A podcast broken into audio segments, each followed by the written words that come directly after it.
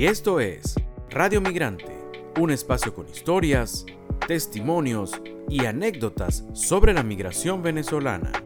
Hablamos con los que se fueron, pero también con los que se quedaron o volvieron.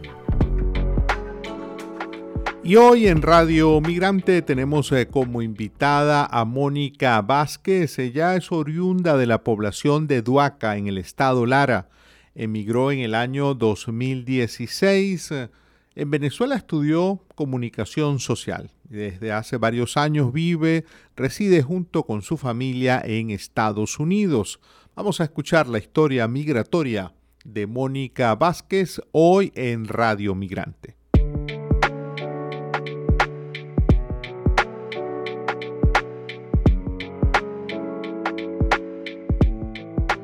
Mónica, te saludamos y te agradecemos pues esta oportunidad de poder conversar contigo aquí en Radio Migrante. Gracias Andrés a ti y a tu equipo por contactarme y bueno, muchas gracias por la oportunidad y darles mi opinión sobre mi, mi travesía o mi vida aquí en el extranjero. Claro, comencemos, comencemos precisamente por dónde estás, Mónica, en este momento, ¿dónde estás residiendo? Yo ahora estoy en Estados Unidos yo estoy en el estado de Ohio, eh, que está muy cerca de Canadá. Eh, estoy en la ciudad de Columbus, la capital de Ohio. ¿Y desde cuándo estás allí? Estoy desde el 2019.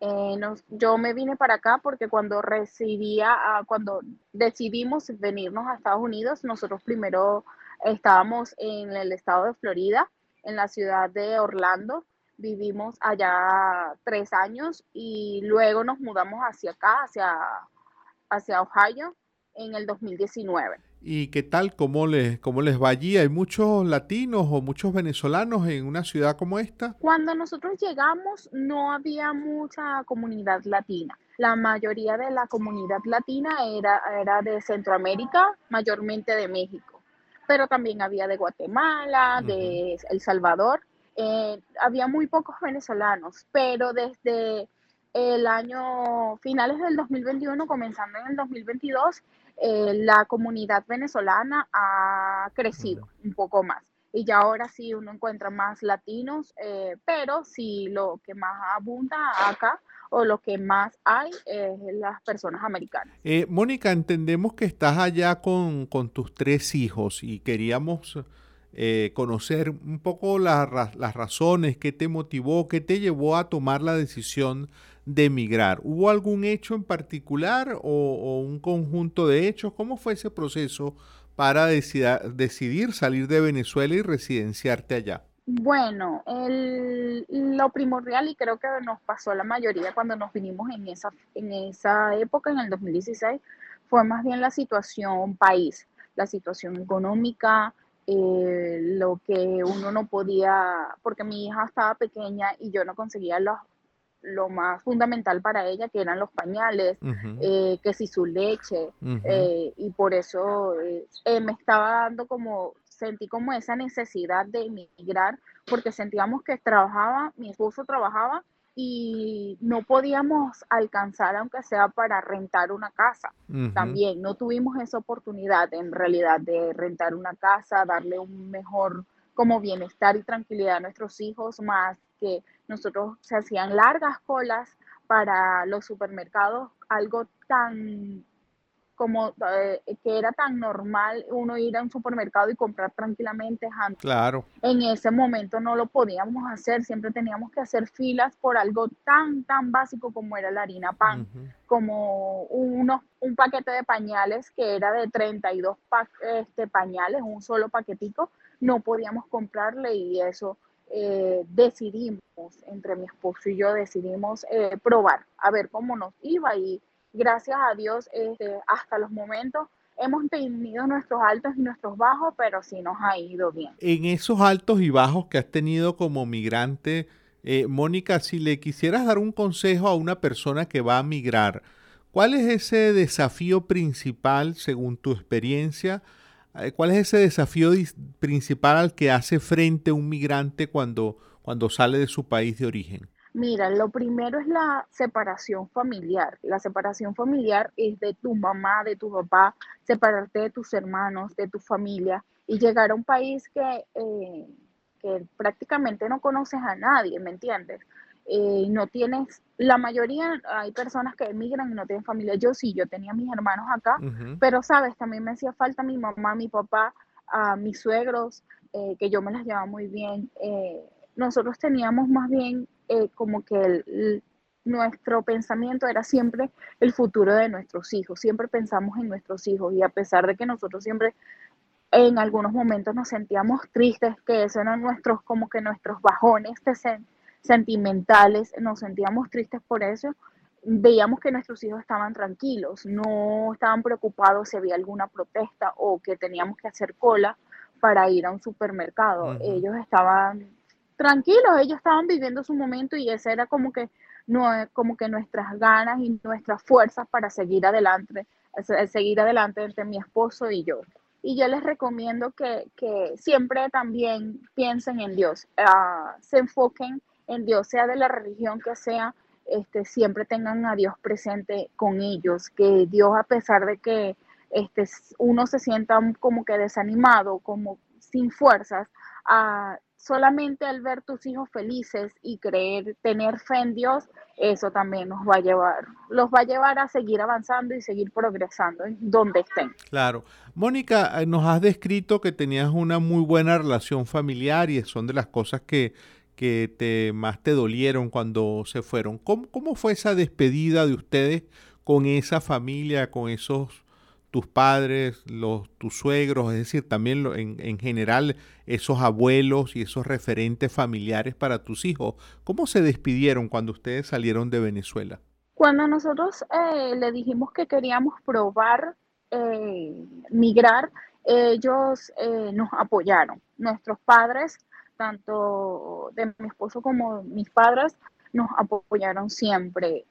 pero, sabes, igual siempre hay ese dolor y ese luto, que igual uno tiene como un luto, un parecido a un luto, porque uno emigra y ya después cuando tú tienes, a mí me pasó que yo llegué aquí, bueno, la emoción porque estábamos, logramos llegar aquí a, Estados Unidos, pero ya pasaron los días y me di cuenta que no sabía cuándo iba a ver a mi mamá, a mi papá, a mis suegros y, eso ahí sí me afectó y, y siento que hasta sentía que si esto era para mí, si migrar era para mí, pero mis hijos sí les dolió, pero a pesar de todo la tecnología, gracias a la tecnología hoy en día, yo llamaba todos los días a mis padres. Claro. En ese momento, en la mañana, en la tarde, en la noche, y ellos siempre nos daban fuerza y nos decían, no, ustedes sigan adelante, no se preocupen. Igual si ustedes sienten que no les va bien, aquí tenemos, tienen las puertas abiertas para recibirlos con mucho amor y mucho gusto, pero siempre los vamos a apoyar la decisión que ustedes tomen.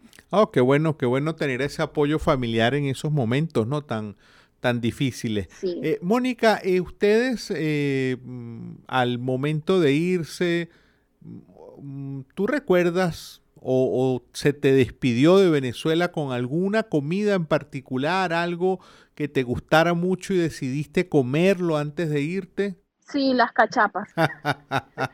Porque sí, las cachapas en realidad, el queso de, el queso de mano, el, uy, el queso llanero, yo decía, porque ya yo había, sí, porque ya yo había visitado aquí mis hermanos de visita de vacaciones anteriormente y sabía que aquí no había el queso llanero, el queso de mano.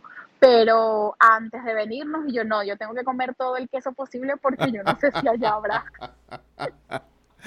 Y ahora, ahora se, se, consigue queso, hay más variedad, más posibilidad de conseguir queso al estilo venezolano o sigue siendo algo muy complicado? En Florida se consigue un poco más el, queso estilo venezolano, el queso, el queso así de telita, queso de mano, se, que se consigue más en el estado de Florida. Acá muy pocas personas saben hacerlo pero sí hay un señor, un amigo que, que sí lo hace y él montó como su negocio y él sí hace, aunque los quesos más que todos los quesos llaneros. Y allí eh, en, en, Columbus, donde vives, eh, que está, como nos, nos dijiste, cerca de, cerca de Canadá. ¿Se consigue comida venezolana? y venta de comida venezolana? Sí, eh, cuando yo llegué acá, eh, se conseguía muy poco, más que todo porque hay tiendas latinas. Tú sabes, están las tiendas grandes, que es como eh, donde se venden las comidas normales, o sea, supermercados normales, perdón. Pero hay unas tiendas que son latinas que vendían muy poco. Ya después, a medida que, como, como, te digo, pues que empezó a crecer como la comunidad venezolana aquí en Ohio, eh, ya empezaron a vender un poco más este, los dulces, eh, dulces que son eh, como de nuestra tradición, la harina también, todo eso. Sí, se empieza a, ver, empieza a ver más. ¿Y en el día a día ustedes tienen presente a Venezuela en, en sus comidas habituales en la casa? Sí, claro. Mira, a mis hijos les encantan las caraotas con espagueti. mis hijos aman algo tan, ellos son tan criollos que les encantan los caraotas con espagueti. Mi hijo le encanta la arepa con queso, la arepa con caraota, eh, las sopas. Nosotros tratamos de hacer una sopa muy parecida a la que hacíamos allá en Venezuela, eh, que me ha costado un poco con, aprenderme los nombres, ¿sabes? Del que si de la yuca, del ñame, todo eso pero bueno, que son diferentes, pero sí los hemos conseguido y sí, y sí los hemos probado. Lo único que el maíz es el único que no, que no es igual al de Venezuela. Aquí el maíz es un poquito más dulce. No es igual al de allá. Ah, dices tú el maíz como tal, y también incluso para hacer cachapas también no es fácil, ¿no? No, no es fácil. No es fácil. Yo todavía no he aprendido. Mi hermana sí, mi hermana sí ya le agarró la, la vuelta. Mi hermana tiene más tiempo aquí que yo pero, y sí sabe un poco más, pero no, no es lo mismo porque no es el mm, mismo maíz. Claro. ¿Sabes? No hay un maíz así que no sea tan dulce. Eh, Mónica, han pasado ya varios años de la experiencia tuya, de esa vivencia migratoria allí, nos has hablado de tus hijos. ¿Cómo se han adaptado tus hijos a ese, a ese nuevo entorno? Bueno, ya no es tan nuevo, tienen varios años allá? ¿Cómo, cómo ha sido también la vida para ellos, eh, para tus hijos? Bueno, a mi hijo mayor fue el que más le afectó, porque cuando nos vinimos para acá, él tenía nueve años. Él era muy pegado con mi papá y le afectó un poquito más y el idioma. Le costó mucho aprender, un poco aprender sobre el idioma eh, lo bueno era de que en Florida encontramos más comunidad latina, había muchos más latinos y él, y él, bueno, él tuvo muchos amigos que sí sabían hablar, de claro, que habían nacido acá, pero que hablaban español y inglés. Y mm, poco a poco se fue adaptando. La, la, más pequeña, porque en ese momento tenía dos, la tercera nació acá. y la más la más pequeña, ella siempre buscó relacionarse, no hablaba el idioma, pero tú sabes, son niños y era una niña más pequeña y ella siempre, siempre buscaba relacionarse con los demás niños. Y bueno, y en, de hecho, ella en mi casa habla netamente español, es puro español. Yo los pongo a hablar en español porque, pero entre ellos hablan inglés. Mm. Y ella estaba súper adaptada. Ella me habla muy, que hay veces que me habla muy bien pero hay veces que me habla que le digo yo, tú eres el propio Google Translate. Le digo yo que es el, traductor de Google, sí. Hay veces que me habla así, pero bueno, ¿qué, ¿qué, puedo hacer? Si aquí en la escuela van desde las ocho y media de la mañana hasta las tres y media de la tarde, todo, el día, en clase. Eh, Mónica, ya para despedirnos, siempre nos quedamos cortos, siempre se quedan temas sin tocar, pero Imagínate, Mónica, que se inventó un aparato que te puede llevar en el tiempo, te puede llevar al pasado, te puede llevar a donde quieras. ¿A dónde irías hoy si ese aparato, ese aparato que te traslada en el tiempo y en el espacio existiera? Mira, me llevaría a mi pueblo, me llevaría a, a Duaca, me iría a eh, estar con mi papá vivo porque mi papá murió hace dos años eh, hace tres años exactamente, eh, me llevaría cuando él ya estaba vivo, cuando estábamos en, la casa eh, y compartiendo con él en ese momento que, era una Venezuela próspera, no era una Venezuela, y discúlpame si no lo puedo decir, no era una Venezuela tan corrompida como ha estado ahora y en el tiempo que yo me vine, eh, que podíamos, nosotros pensábamos más bien en graduarnos y trabajar en cualquier empresa eh, transnacional allá en Venezuela y que podíamos progresar como profesionales o no tanto como profesionales, que, que, también que sepamos un oficio, que este, ese era ese, en ese momento era es que yo me quiero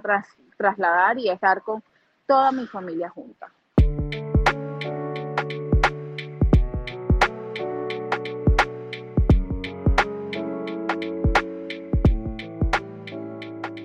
Y hoy en Radio Migrante hemos eh, conversado con Mónica Vázquez, una comunicadora social, quien eh, salió de Venezuela en el año 2016. Hemos tenido su testimonio el día de hoy en Radio Migrante. Esta fue otra presentación de Radio Migrante. Nos puede seguir tanto en Twitter como en Instagram. En estas redes sociales estamos como arroba Radio Piso Migrante.